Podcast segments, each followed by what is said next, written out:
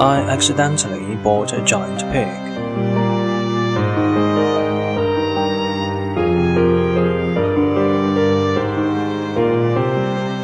I had no intention of owning a pig.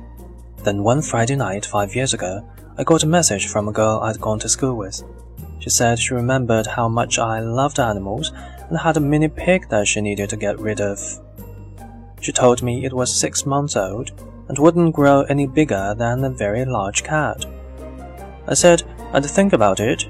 My boyfriend Derek and I already had two dogs, two cats, a turtle, and koi fish. When the girl called again a few hours later and said someone else was interested and that I had to make up my mind, I panicked and said yes without asking Derek. I thought, a miniature pig in your house, how is that not the coolest thing ever? But when Derek came home, he was furious that I hadn't spoken to him first. The pig, whom we later named Esther, looked like hell and she looked so sad. After a few hours, she perked up. We made her a small bed in a crate. When the dogs got up to do something, she'd follow, and she soon became part of that pack. After a few weeks, Esther had charmed Derek. She loved to snuggle with us on the sofa. She had this happy, loving personality, and she felt like a great addition to the house. We trained her like a puppy and took her to the vet after about a month.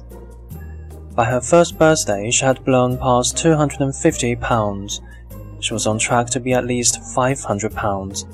We started calling her Esther the Wonder Pig because everyone was asking how big is she going to be. By the time we realized her size, we were in love.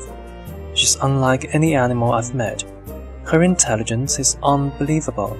She's house trained and even opens the back door with her snout to let herself out to pee. She's bathed regularly and pigs don't sweat, so she doesn't smell. If you look a pig closely in the eyes, it's startling. There is something so inexplicably human. When you are lying next to her and talking, you know she understands.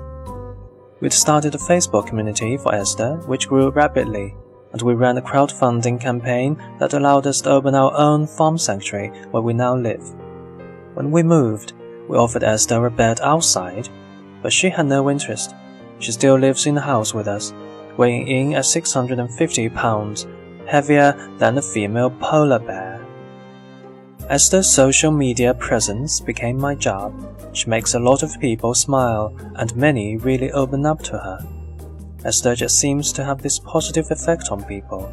She didn't turn out to be the pig we were expecting, but she'll never be too big.